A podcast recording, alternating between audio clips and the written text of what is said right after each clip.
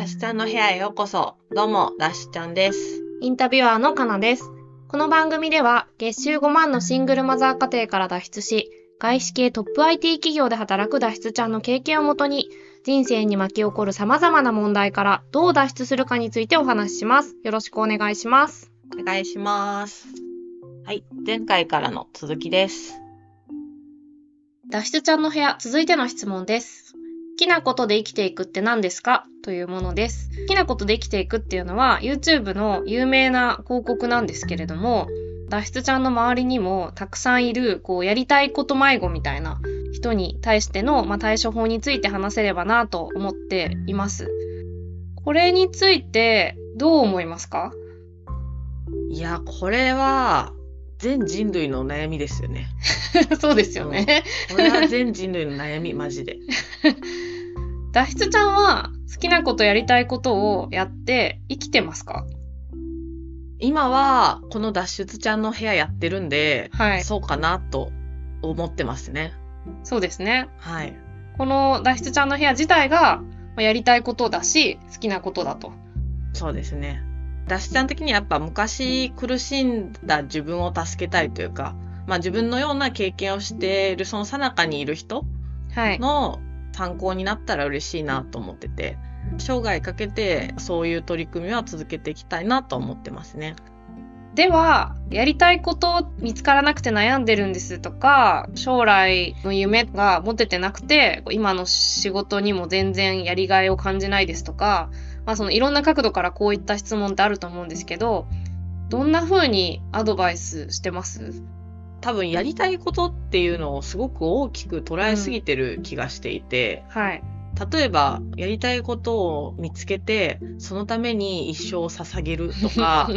なんかやりたいことを仕事にしたいとか、はい仕事でやりがいが欲しいはい。なんかそうなるとめちゃくちゃ大きな話になって結構大変じゃないですかそそのテーマでやりたいこと探すの。そうですね。誰もが映画作りたいって言って、その強い意志で映画監督になってみたいな、そんな人生を歩める人は一握りだし、それほど好きにならなくちゃいけないとすると、結構何人いんのかな、そんなことできてる人っていう世界ですよね。いや本当にそうで、まあ、だからダシちゃんがまず言ってるのはまずそのやりたいことっていう定義をもっとちっちゃくスタートしたらと思ってて、例えばちょっと興味持ったら調べてみる。もうググればいいし、まあ、ググるのであれだったらなんか Amazon とかで本探してもいいし。でそれでちょっと見てみてなんか面白そうだなってもっと思ったらちょっとトライしてみる。身近な集まりがあるのかとか、オンラインでそういうコミュニティあるのかでもいいし、なんかもうそれだけでいいんじゃないって思うんですよね。それは、例えばどんなことですかね、その大きさのイメージを持つ上で。本当にいろいろありますけど、例えば今、ダッシュちゃんがこのダッシュちゃんの部屋してるのも、はじめ、いや、自分毎日仕事行って寝て終わってるけど、私何してんだとか、まあ病んでたわけですよ。で、結局、私がなんかやりたいことってなんだろうって思うと、また病むんですよ。うん。なでん、か、おかしいですよね。やりたいこととか好きなことを見つけるために、それがやらなくちゃいけないと思って病むっていうのは、いや、そうなんですよ。その無限ループ入っちゃうんで。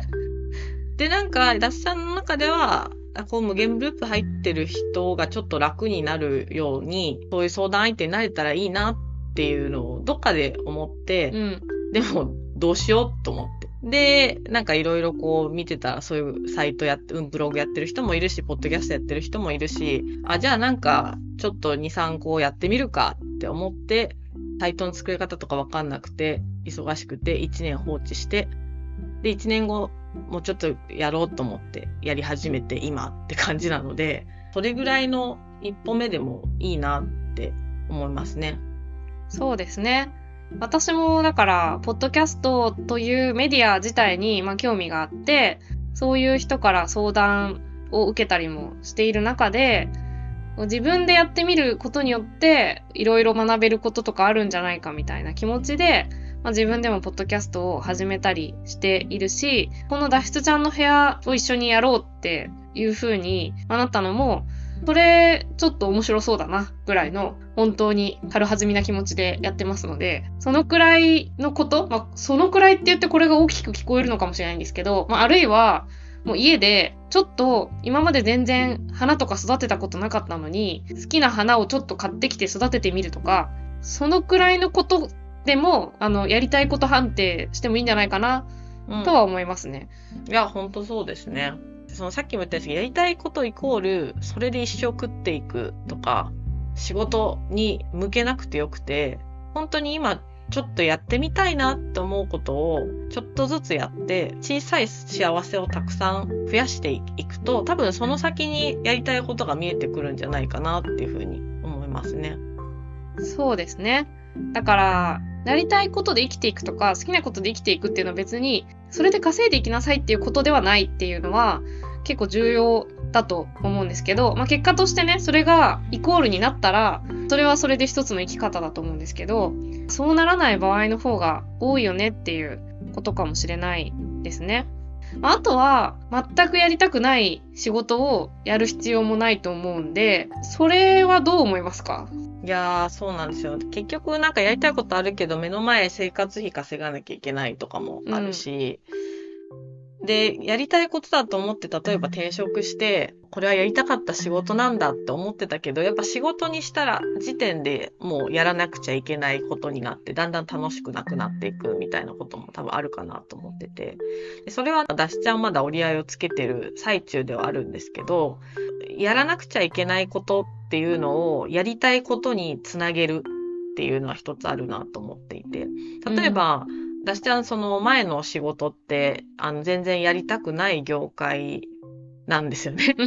あの、なのにすごく覚えなきゃいけないこともたくさんあって、でも興味ないから覚えれないし、みたいな業界だったんですけど、うん、でも、業界は面白くないけど、やってることって、すごく新しいものを作っていくとか、いろんな人を巻き込んで何か一つ作るみたいな経験、今までしたことのない経験をさせてもらってたんで、それって、ダッシュさんが将来こういうことをしたいって時に生きるスキルになるって思ったんで、そこは頑張ったっていうのもあるし、やらなくちゃいけないことからいかにやりたいことにお土産をたくさん持って帰れるかみたいな発想で動くっていうのは一つありますし、あともう一個は、はい、もうほんと超端的に言うと、いかにやらずに終わらせるかみたいな。まあ、例えば仕事だからやんなきゃいけないっていうのは絶対あると思うんですけど、はい、だったら、早く終わらせるためにはどうしたらいいのかって効率化をめちゃくちゃ考えるっていうのもあるし、あとは、まあ、社畜で悩んでる人とかだったら、雇用形態を変えるっていうのもありますよね。私ちゃんの友達デザイナーの子がいるんですけど、はい、まあすごくその子はあのいろいろ挑戦してきていろいろ今だともう実績もあって会社さんからぜひ正社員に来てくださいって言われたんですけどその子としてはやっぱその会社で働くことよりも個人のでやっていくデザイナーの仕事がやっぱりメインにしていきたいと思ったんで、もう会社に所属する時間は最小限に抑えたい。だから正社員ってすごく待遇いいけど、私は派遣社員のままがいいって言って判断をしてたりするんですよね。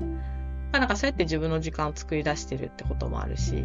もちろんそのゼロにはできないけども、いかにやらずに済むかとか、いかにそこから得るものを増やすかっていうのを考えていくと、やらなくちゃいけないことをやってても、得るものを感じるというか、楽しくなってくるんじゃないかなっていうふうに思いますね。そうですね。ざっくりとした大きい目指してるものみたいなのがある中で、その今の仕事とかをそれと結びつけるとしたらどういう部分みたいなことを思考するっていうのが、まあ、今やってた一つ目なのかなと思うんですけど、で、あとは今やりたいこととやりたくないことって話があったんですけど、一個はやりたいこととやりたくないことを整理した方がいいっていうことで、うんうん、やりたいことと、まあ、やってもいいことと、本当にやりたくないことってあると思うんですね。で、本当にやりたくないことは、今言ったみたいに、まあ、どんどん減らしていく。そこに労力を割いた方が多分絶対良くて、で、仕事の中でも好きなことってあると思うんですよね。その中でもこういう情報を集めるのだけは楽しくてやっちゃうとか、人に会うところは自分の性格に合ってて楽しいとか、そういうのを見つけたら、こう、それを最大限活かして自分の持ち味を出していくようにすると、それが結果、成果に結びついたりすることもあって、まあ私は PR の仕事をしているんですけど、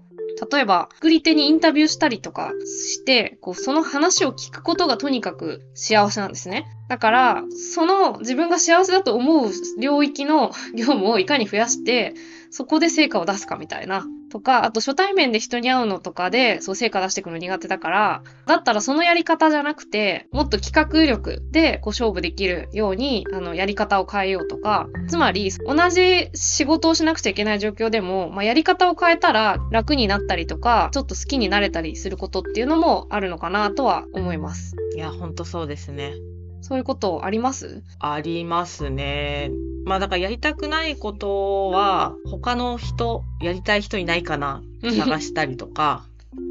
で、やりたいことはもう一番に手を挙げて、あ、じゃあそれ手伝いましょうか手伝ってるみたいな。そうしていくと、これは何々さんみたいな風に自然になっていく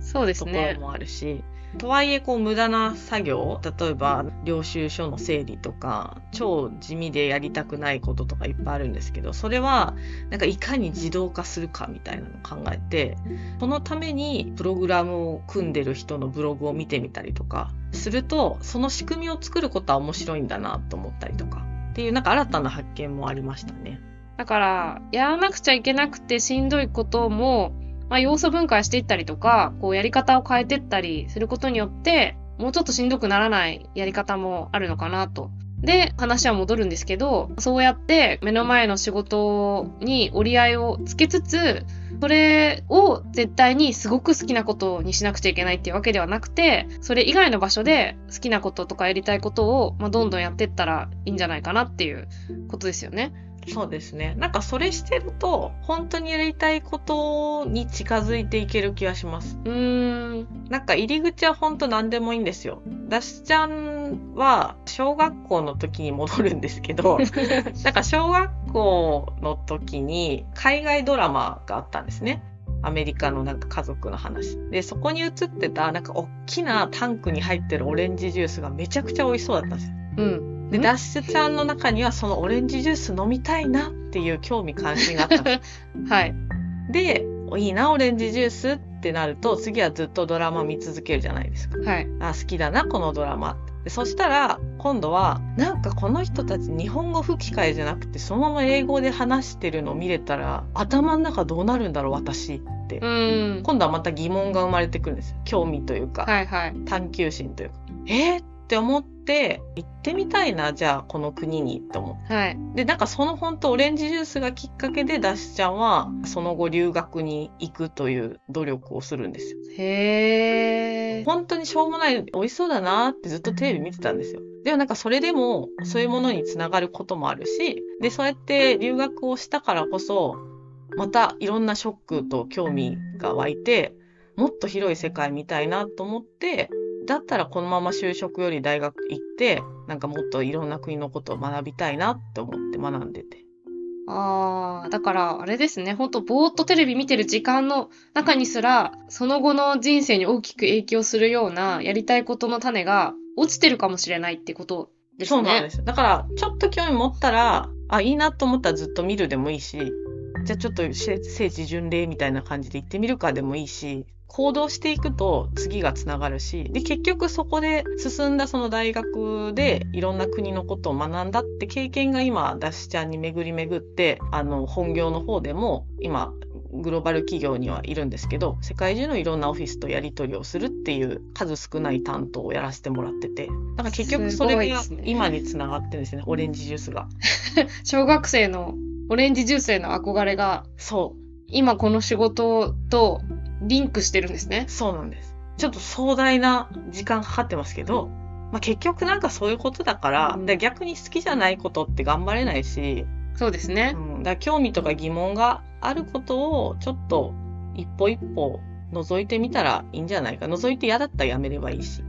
そうですね。だから、やりたいことがないって言ってる人は、多分、そんなはずないってことですよね。いや、そうそうそう。気になってるものあると思います。なんかこれいいなとか。だから、絶対にあるはずだから、もうちょっと自分の胸に手を当ててみて、うん。本当にそのくらいの、こう、ちっちゃな種みたいなものはないんだろうかみたいな。うん。そういうことから、あの、始めていくのがいいかもしれないですね。そうですね。まあ、子供の心に立ち返ろうってことですね。はい。では、あの、この質問は以上にしたいと思います。ありがとうございます。ありがとうございます。ダッシュちゃんの部屋、次回に続きます。番組の感想は、ツイッターで、ハッシュタグ脱出ちゃんにてお待ちしております。ブログ脱出ちゃんの URL も概要欄にありますので、ぜひご覧ください。こちらでもお便り受け付けています。雑誌ちゃんは、あの頃苦しかった自分に少しでも脱出ルートのヒントを示せたら嬉しいなって気持ちでやってます。一人でも多くの人の参考になれば嬉しいです。もし同じような悩み持ってる友達がいたら教えてあげてください。お願いします。お願いします。